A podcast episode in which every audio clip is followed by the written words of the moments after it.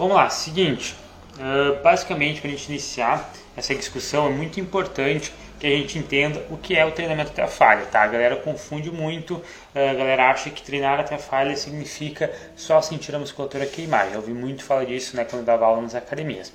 O treinamento até a falha, uma série executada até a falha, nada mais é do que tu realizar aquele movimento, aquelas repetições, até o ponto de que você não consegue mais uh, realizar aquele movimento, né, continuar fazendo aquela série com a execução correta, com a técnica correta. Ou seja, você já, já precisa roubar muito no movimento. E aí a galera também confunde muito, porque acha que a falha é só realmente quando não consegue mais levantar aquele peso. Mas não, é quando não consegue mais levantar aquele peso né, com uma boa forma, com uma técnica adequada. Depois disso, se você insiste em continuar a série, aí é tipo aquela técnica de série roubada, repetições parciais, alguma coisa assim, mas já atingiu então a falha, tá? A falha, ela tem, uh, tem que ser baseada na execução correta, na técnica correta que você está fazendo, ok? E aí, qual que é o problema, digamos assim, qual que seria os efeitos da falha, na verdade? Não vamos falar dos problemas, vamos falar dos efeitos dela. Primeiro de tudo, tudo que eu falo aqui tem comprovação científica, tá? Então a gente não está falando aqui nenhuma besteira, nenhuma apenas opinião, nenhuma observação minha, tá? Se bem que eu vou colocar também minha opinião, minha experiência em cima, mas realmente tudo isso tá, uh, é estudado. trás. Inclusive, uh, quando eu fiz meu TCC da minha faculdade, eu também né, uh, fiz ele sobre treinamento até a falha, sobre esse mesmo tema basicamente que a gente está conversando hoje. Então realmente tem bastante uh, embasamento científico. Bora lá então. Uh, quando a gente treina até a falha, de fato a gente tem uma ótima hipertrofia, a gente tem um ótimo aumento de força, resistência muscular e tal. A gente tem vários benefícios, tá? Mas, entretanto, quando a gente vai comparar o treinamento não até a falha, a gente nota que os ganhos na hipertrofia, né, ganho de massa muscular e tal, são similares. Inclusive, quando a gente não treina até a falha, a gente tende a ter maior ganho de força. Isso né, por motivos óbvios, que se a gente faz um treino até a falha, talvez a gente se canse, digamos que muito, e a gente não consiga manter as cargas altas. Por exemplo, se vocês repararem um treino de um levantador de peso, né, olímpico, ou então powerlifting, aqueles caras realmente que levantam muito peso, tu vai ver que eles normalmente fazem uma, duas, três repetições e largam o peso. Eles não ficam insistindo em fazer 6, 7, 8, 10 repetições, sabe? Buscar queimação do músculo ou alguma coisa assim, buscar fadiga. Não, eles querem levantar mais carga e ficarem mais fortes. Então, não chegar até a falha nesse caso, para eles seria mais interessante. Aí vamos lá. É, por uma questão empírica, né, uma questão assim da galera é, realmente mais marombeira, ficar divulgando, ficar propagando esse tipo de informações, é, acredita-se, né, alguma galera acredita na verdade, que treinar até a falha iria recrutar mais fibras musculares durante o treino.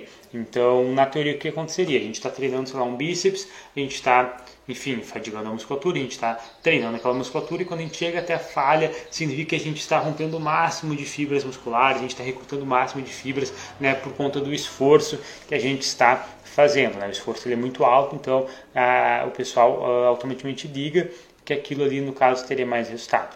E a ciência nos mostra que não, tá? não tem nada a ver. Treinar até a falha não recruta de forma alguma mais, mais fibras.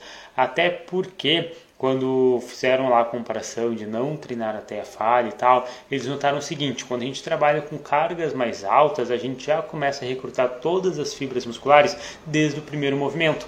É por esse motivo que essa galera que eu falei que treina para força, eles fazem poucos movimentos, porque como a carga é muito alta, desde o começo eles já estão recrutando, digamos que tudo. Tá? Então é muito importante a gente entender isso.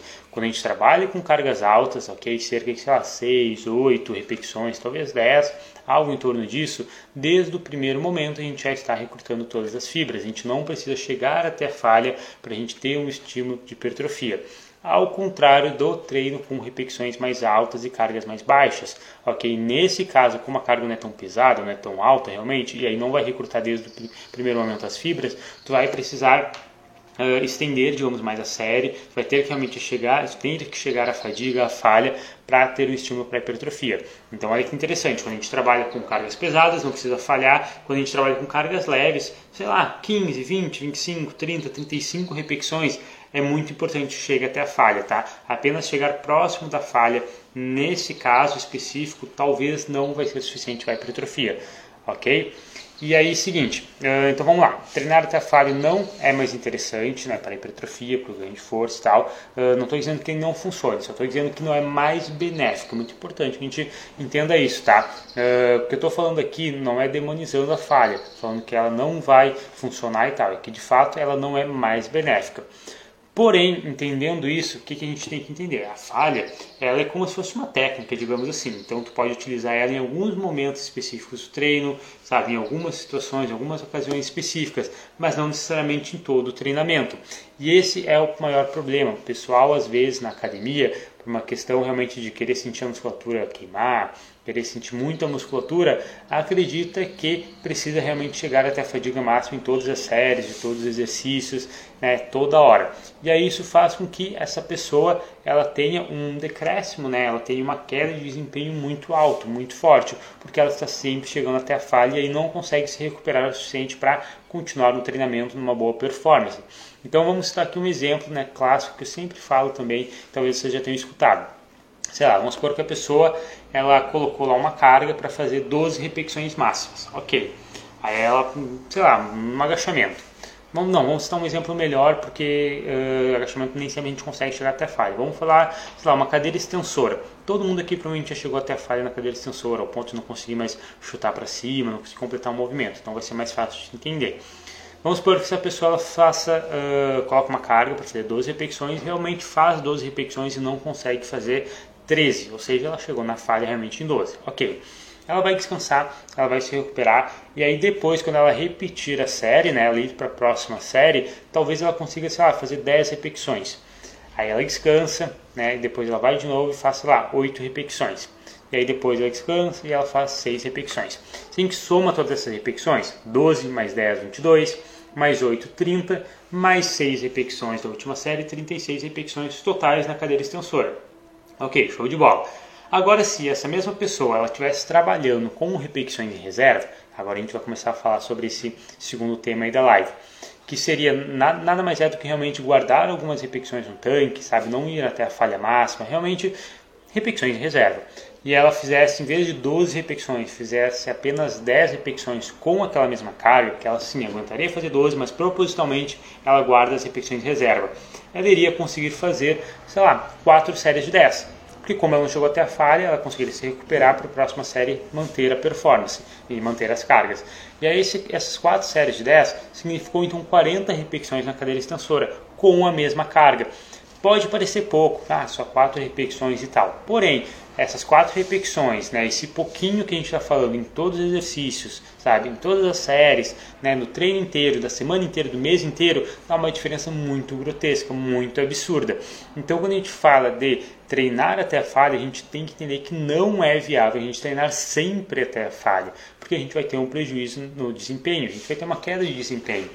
Então, se a gente conseguir trabalhar com essas repetições de reserva, foi o que eu falei agora, é uma ótima estratégia para conseguir maximizar a hipertrofia, já que tu vai conseguir poupar, digamos, a tua performance né, ao longo do treino e por esse motivo, consequentemente, tu vai ter uma melhor progressão de cargas, que a gente sabe que é um dos fatores primordiais para a hipertrofia, para os resultados na academia. A gente sempre quer colocar mais carga, né, quando eu falo de carga, não estou falando apenas de peso em si, mas fazer mais repetições, fazer mais séries, enfim, a gente quer fazer mais do que a gente está acostumado. Essa é, esse é o intuito do treinamento de força, né? treinamento de musculação, é progredir. Então, se a gente consegue, através das repetições de reserva, manter a nossa performance e facilitar a nossa progressão, consequentemente vai maximizar nossos resultados, ok? Então, mais ou menos é assim que se trabalha com as repetições de reserva, tá? Essa seria a lógica, essa seria a estratégia por trás. É realmente poupar um pouco de esforço em primeiro momento. Sim, eu poderia fazer, por exemplo, naquele exemplo que eu dei, poderia fazer 12, mas eu fiz só 10 em primeiro momento, mas depois aí de duas, três séries, isso vai ser muito recompensador para mim. Apesar de que realmente na primeira, na segunda ficou, digamos que faltando um pouco, ainda tinha um pouco de energia. Mas é isso que é o treinamento. O treinamento deve ser inteligente. A gente não tem que pensar só nesse lado emocional do tipo ir até a falha sempre, até a fadiga sempre, aquele famoso no pain no gain. Isso é uma grande mentira. Tá? Não é assim que as coisas funcionam. E aí, seguinte, uh, falando também sobre. Pera aí, deixa eu beber uma água.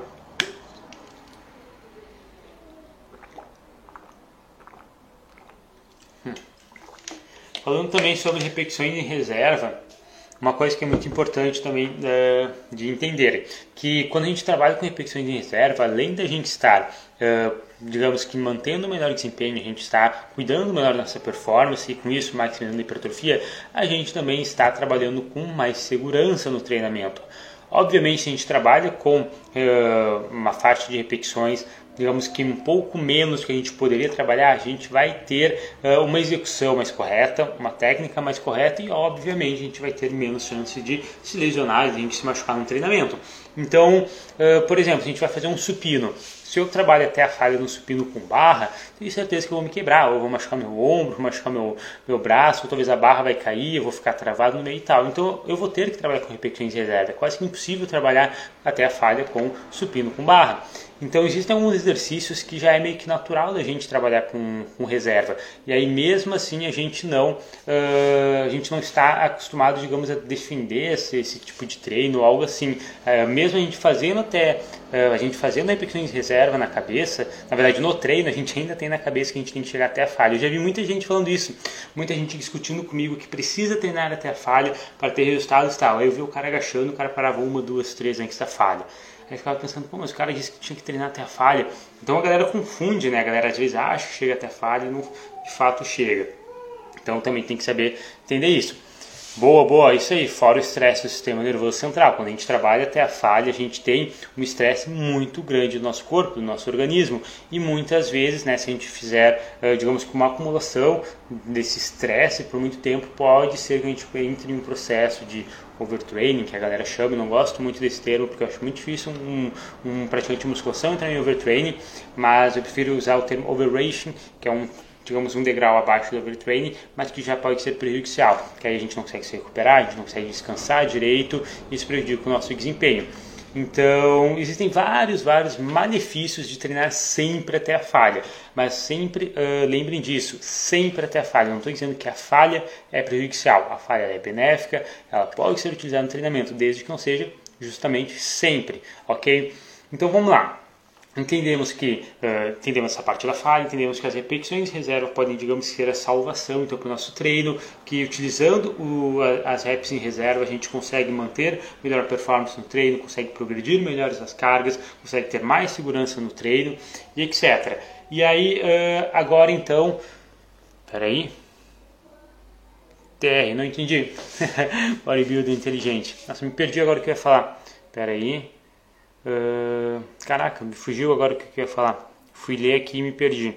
Estava falando que as repetições de reserva têm mais segurança, maximiza, pode maximizar a hipertrofia por conta de conseguir progredir melhor do que se treinar sempre até a falha e tal. Agora lembrei então. Então, em que momento seria interessante a gente usar a falha, tá? Uh, vamos lá. O, o, digamos que o cenário mais ideal apesar de que a falha não precisa ser utilizada em nenhum momento, tá? A pessoa consegue ter ótimos resultados sem treinar até a falha. Então esse é o primeiro ponto, não é necessário, mas você pode incluir ela em alguns momentos específicos para dar tipo, um estímulo novo, uma variada no treino, para de repente dar um gás a mais, porque se a pessoa está muito acostumada a trabalhar com repetições de reserva, às vezes uh, trabalhar até a falha com ela faz com que ela perceba que ela pode ir um pouco mais. Então vamos supor que eu coloquei lá uh, no meu treinamento que eu ia fazer, sei lá, elevação lateral com duas repetições de reserva.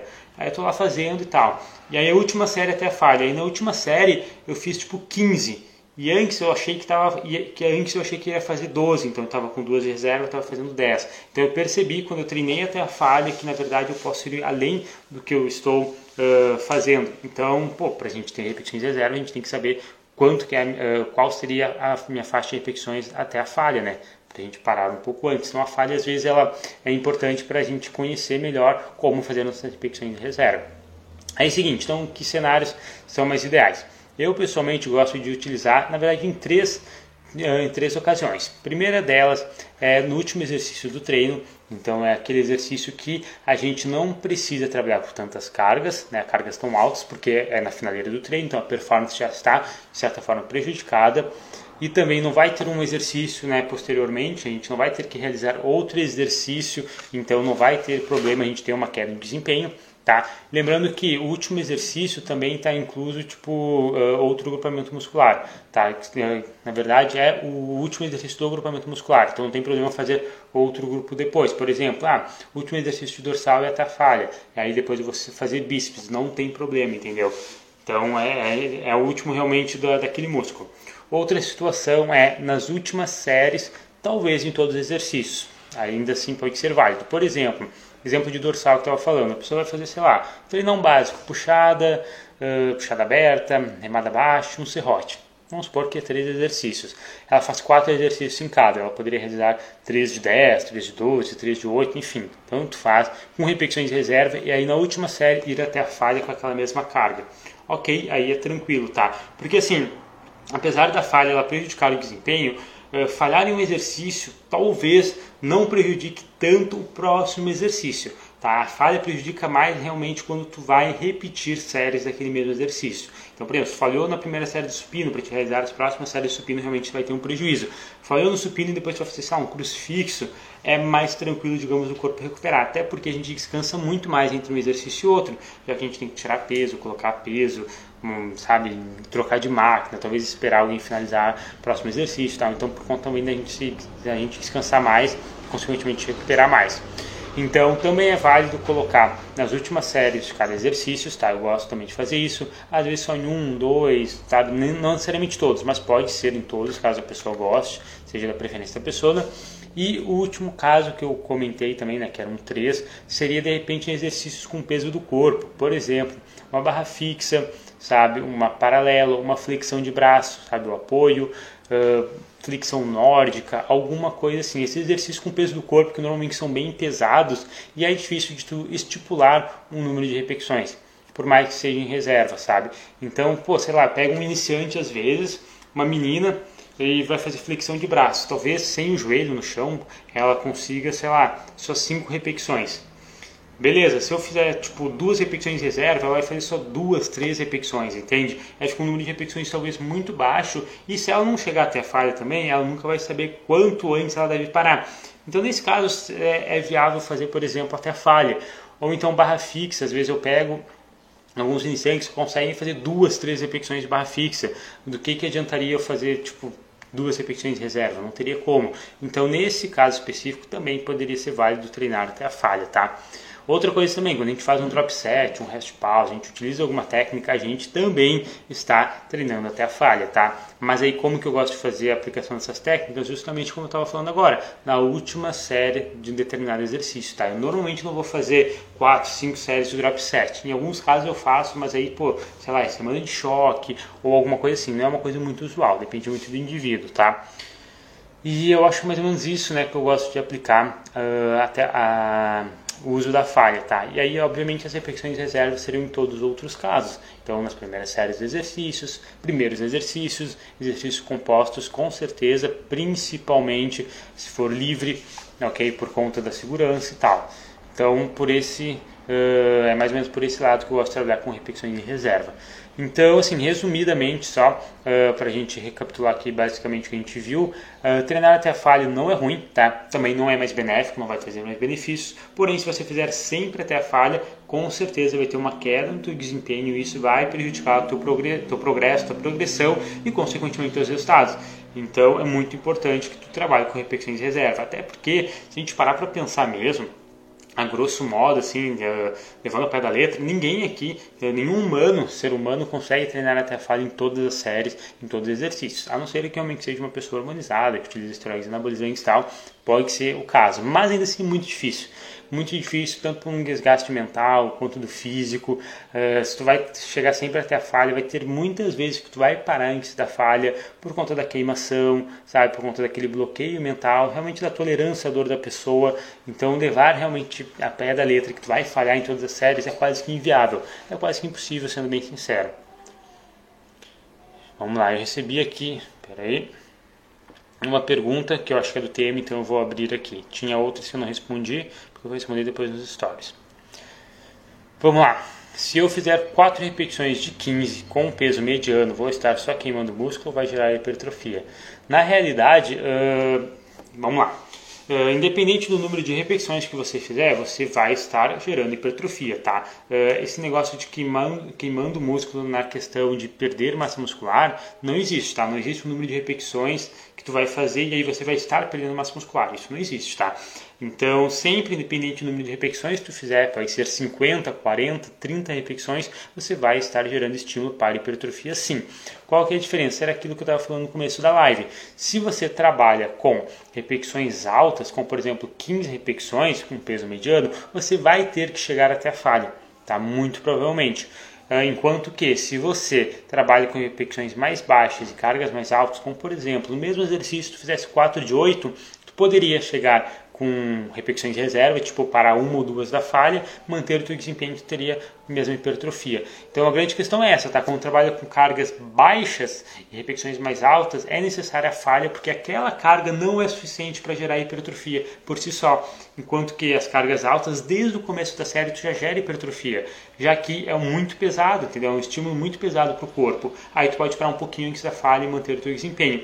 Então entre fazer, sei lá, 4 de 8, 4 de 15, Léo, qual que tu prefere? Eu, pessoalmente, e com meus alunos, prefiro, por exemplo, um 4 de 8. Ah, mas claro que o 4 de 15 ele poderia ser válido, sei lá, último exercício, que já que tu já está com um desempenho mais, mais baixo, porque fez um treino inteiro e aí tu vai trabalhar com cargas mais baixas, ou alguns exercícios se dá bem com repetições mais altas, como por exemplo, cadeira extensora é mais benéfico trabalhar com repetições mais altas do que uh, um agachamento. Entende? Porque se tu for fazer 8 repetições, 6 repetições na extensora, provavelmente nem vai ter peso na máquina para isso. Eu, eu lembro que eu zerava lá a extensora da academia que eu treinava para fazer 10, 12, 15 repetições, nem lembro, algo assim. Então, né, tem exercícios que por uma questão de viabilidade, disponibilidade mesmo, tu vai ter que obrigatoriamente trabalhar com repetições mais altas. Não tem problema, mas é importante que tu chegue realmente na falha, ou pelo menos muito, muito perto dela, tipo uma ou duas. mais repetições de reserva, tipo para 5 quatro repetições que aí provavelmente não vai ter muitos benefícios, tá? Carga alta com menos repetições melhor para mim. Exatamente, é, por uma questão de praticidade também. É, por exemplo, para te encontrar a carga ideal do teu treino é muito mais fácil se tu trabalhar com repetições mais baixas. Por quê? Vamos supor, mesmo exemplo, 8 repetições e 15 repetições. As chances de você uh, colocar uma carga e fazer 8 repetições, sendo que tu aguentaria fazer no máximo 9, alguma coisa assim, é muito mais alta do que se você fizer 15 repetições e realmente aquela carga ser para 15 repetições. Porque quando a gente trabalha com repetições altas, a gente tem aquela queimação, aquela, aquela dor, entende? E aí, dependendo da tolerância de dor da pessoa, ela vai parar antes realmente da falha. E ela acha que falhou só porque doeu muito, mas não, ela talvez conseguiria executar mais vezes o movimento. Lembra que a falha é, é, realmente não conseguir mais realizar o movimento com a técnica adequada, não é dor, não é quando não aguenta mais sentir dor, isso não é falha, a falha é movimento. Então muitas pessoas elas vão parar antes por conta da tolerância de dor delas, questão genética, questão psicológica, não sei, entende? Não tem como saber, não tem como diferenciar. Mas essa é a grande questão, como uma questão de praticidade, com certeza trabalhar com repetições mais baixas e cargas mais altas é muito mais fácil, digamos, de tu encontrar a sua carga ideal e com isso conseguir progredir e tal. Então eu pessoalmente sou muito fã de repetições mais baixas. galera que treina comigo sabe. Uh, exercícios compostos, tipo remada, uh, agachamento, lei pré, essas coisas assim, eu normalmente gosto de trabalhar com 8, máximo 10 repetições. Salvo alguns casos, tipo meio, final do treino, trabalho com repetições mais altas. Mas normalmente repetições bem baixas, agachamento, terra, essas coisas assim, principalmente 6, 5, 4 repetições às vezes. Até porque se vai fazer esses exercícios compostos com repetições altas, o que, que acontece? A galera que daí vai saber. Vai fazer 15 repetições. No agachamento, tu vai cansar antes teu coração, teu condicionamento físico antes vai pedir arrego, tu vai ficar muito ofegante do que a musculatura em si. Vai queimar com a musculatura? Vai, mas tu vai cansar mais do que a musculatura.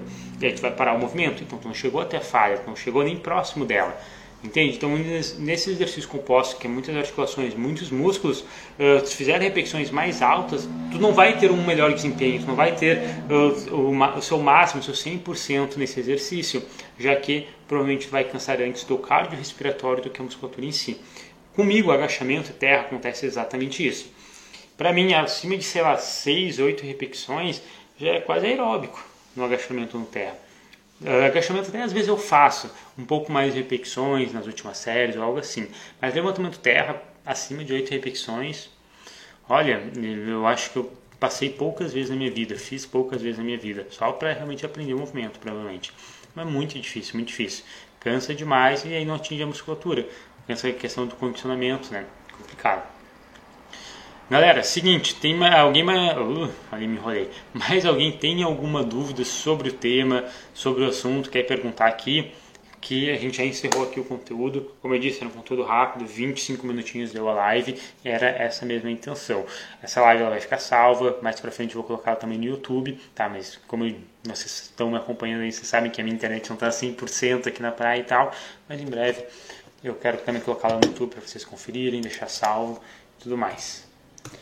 Então mandem se vocês tiverem mais alguma dúvida, mais alguma questão.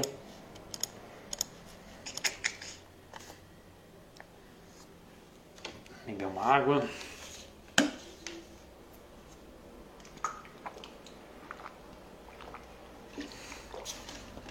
Boa noite, Paty. Chegou na finaleira. A gente vai deixar a live salva, como eu disse, então não perdeu o conteúdo. Sugiro que dê uma olhada depois. Esse conteúdo aqui é muito, muito bom, muito relevante.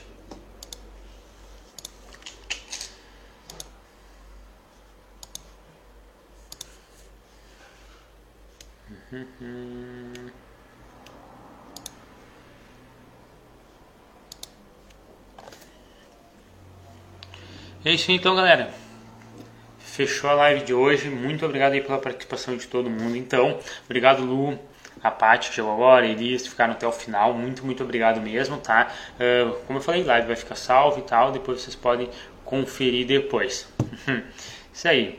Isso aí, Paty, não vai se arrepender. Eu acho que deu realmente 20 ou 25 minutinhos de conteúdo mesmo. Isso aí, então, galera, muito obrigado pela participação. Acredito que, na verdade, não sei se amanhã a gente vai fazer outra live, mas talvez terça, alguma coisa assim. Enfim, fiquem ligadas que essa semana vai rolar bem mais lives, que ainda, ainda mais que terça-feira eu já estou de volta em casa, internet 100%. E aguardem que vai ter live diariamente, com certeza, tá?